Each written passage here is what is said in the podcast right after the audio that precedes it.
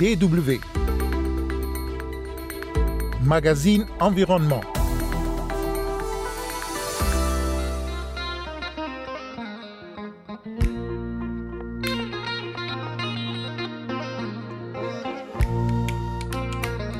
Il est question dans ce magazine de la transition énergétique vers une économie durable.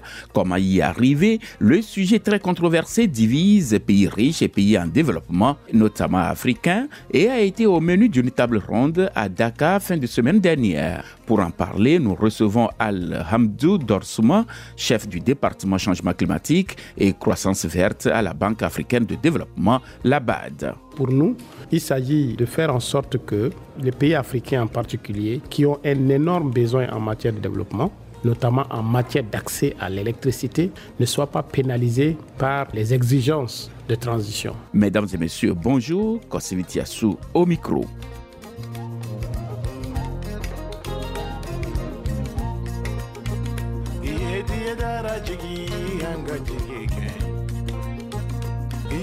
yanarangi yanga jigi yake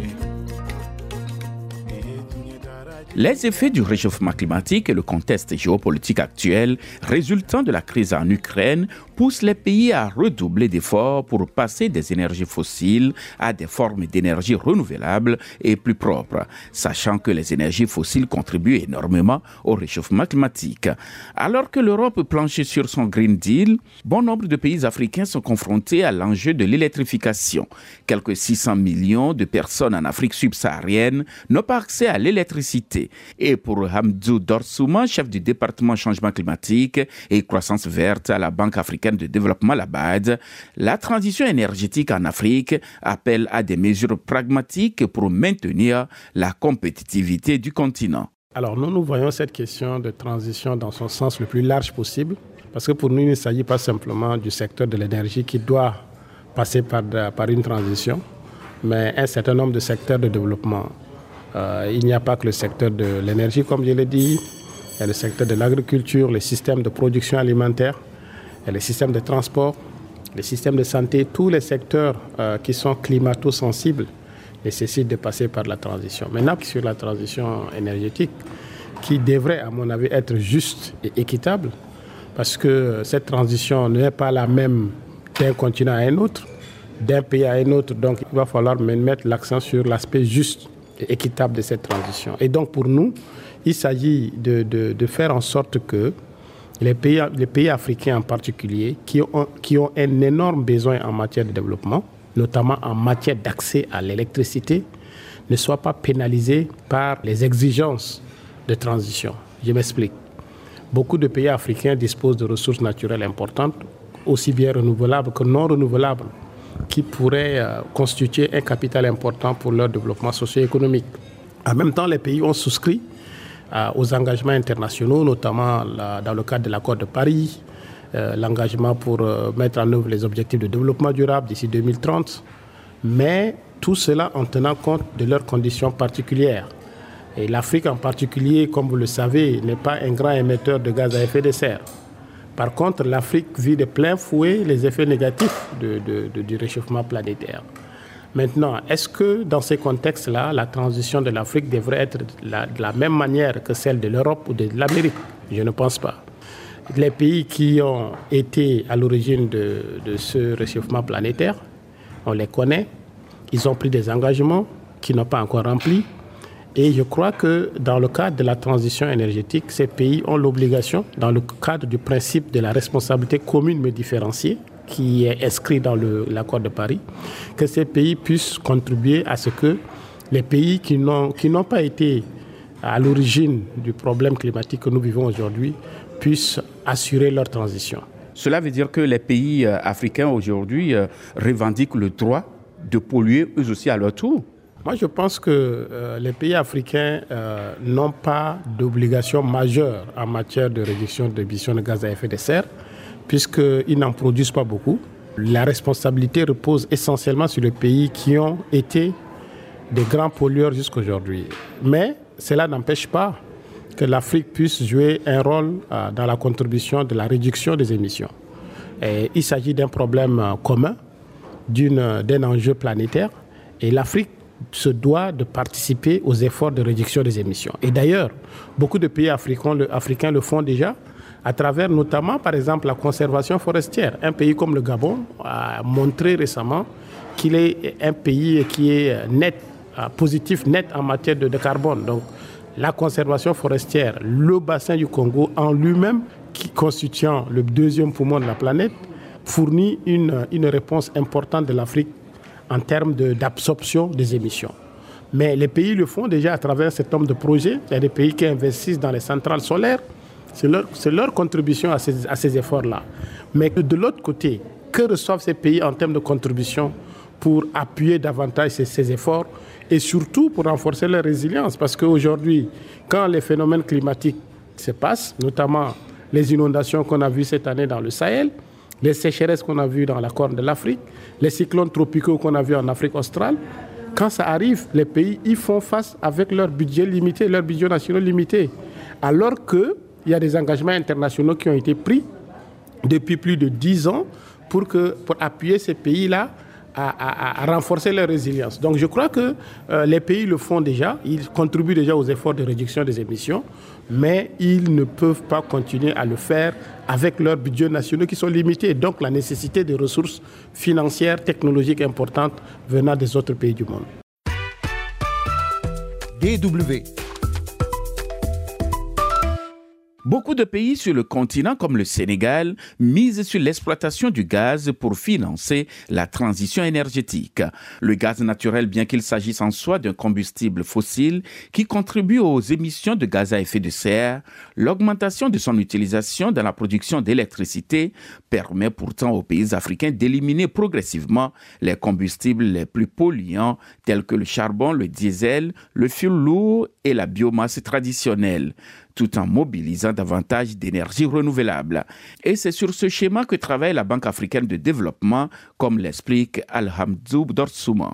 Mais déjà en termes de transition, euh, il, faut, il faut reconnaître que nous, on a fait beaucoup d'efforts au cours de ces dix dernières années.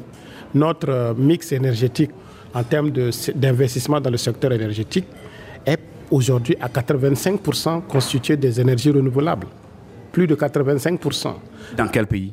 Dans beaucoup de pays, que ce soit en Afrique de l'Ouest, en Afrique de l'Est, en Afrique.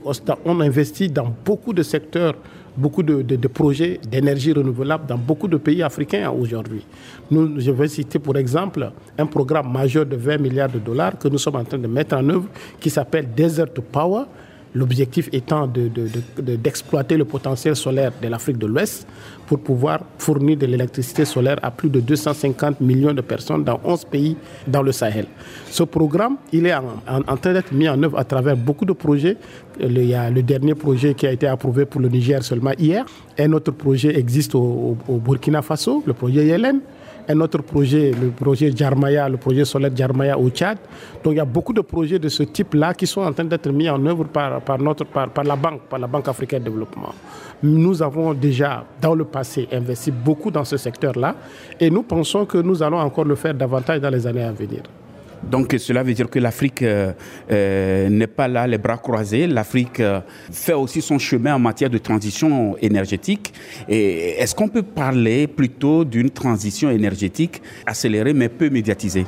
C'est vrai, on, ne parle pas, on, on, ne communique pas trop souvent. Là, c'est une remarque importante sur ce que nous faisons. Mais je voudrais déjà vous dire que l'Afrique fournit des solutions à la question climatique aujourd'hui. Beaucoup de, solutions africaines sont en train d'être mises en œuvre, on n'en parle pas beaucoup.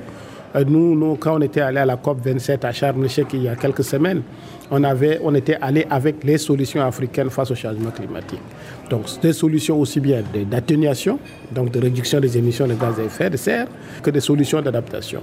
Et euh, donc, l'Afrique ne vient pas les, pour se victimiser. C'est vrai qu'on subit le contre-coup du changement climatique, mais nous venons avec des solutions. Et la Banque africaine de développement a vraiment montré le chemin avec des solutions phares euh, qui nécessitent d'être encore renforcées avec des ressources supplémentaires que nous sommes en train de mobiliser. Certaines institutions ou bien organisations posent comme condition euh, le désengagement des pays africains dans les fossiles avant de, de financer leur transition énergétique. Est-ce que c'est aussi une conditionnalité auprès de la BAD, votre institution? C'est vrai, la BAD est constituée euh, de pays aussi bien régionaux africains que non régionaux. La BAD ne fait pas beaucoup d'exigences en matière d'investissement dans le secteur de l'énergie. Les pays européens, ils ont également leurs euh, exigences au niveau national, leur euh, opinion publique à satisfaire, etc.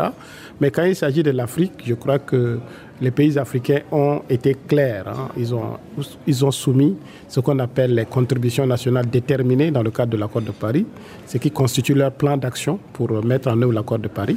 Beaucoup ont, différencié deux choses dans leurs contributions nationales déterminées. D'une part, les pays ont reconnu qu'ils peuvent mettre en œuvre un certain nombre d'actions par rapport à leurs ressources limitées. De l'autre côté, ils ont été clairs en disant que certaines actions, s'ils doivent les mettre en œuvre, ils ont besoin d'un appui extérieur.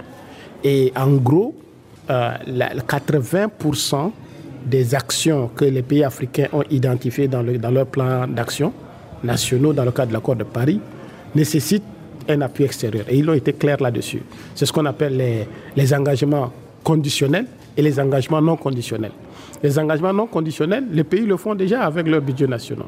Mais les conditionnels, il faut que les ressources viennent de, de l'extérieur à travers des partenariats. Donc je crois qu'ils ont été clairs. Et puis l'accord aussi, l'accord de Paris aussi est clair sur ce sujet, que la transition pour les pays développés doit se faire le plus vite possible, mais celle des pays en développement doit encore nécessiter du temps parce que ces pays ont besoin d'abord de se développer, d'exploiter les ressources qui leur sont disponibles pour se développer, y compris les ressources euh, d'énergie non renouvelables. Là, l'accord le permet. Je crois que les gens, quelquefois, font une lecture erronée de l'accord de Paris qui a été âprement négocié et les pays en développement se sont assurés que ces exigences-là soient incluses dans l'accord de Paris. C'était Al-Hamdou Dorsouma, chef du département changement climatique et croissance verte à la Banque africaine de développement, la BAD. La transition énergétique, un sujet très controversé, divise pays riches et pays en développement, a été au menu d'une table ronde à Dakar fin de semaine dernière. Merci de nous avoir suivis, Kosivitiassou au micro, et restez toujours à l'écoute de la Deutsche Welle.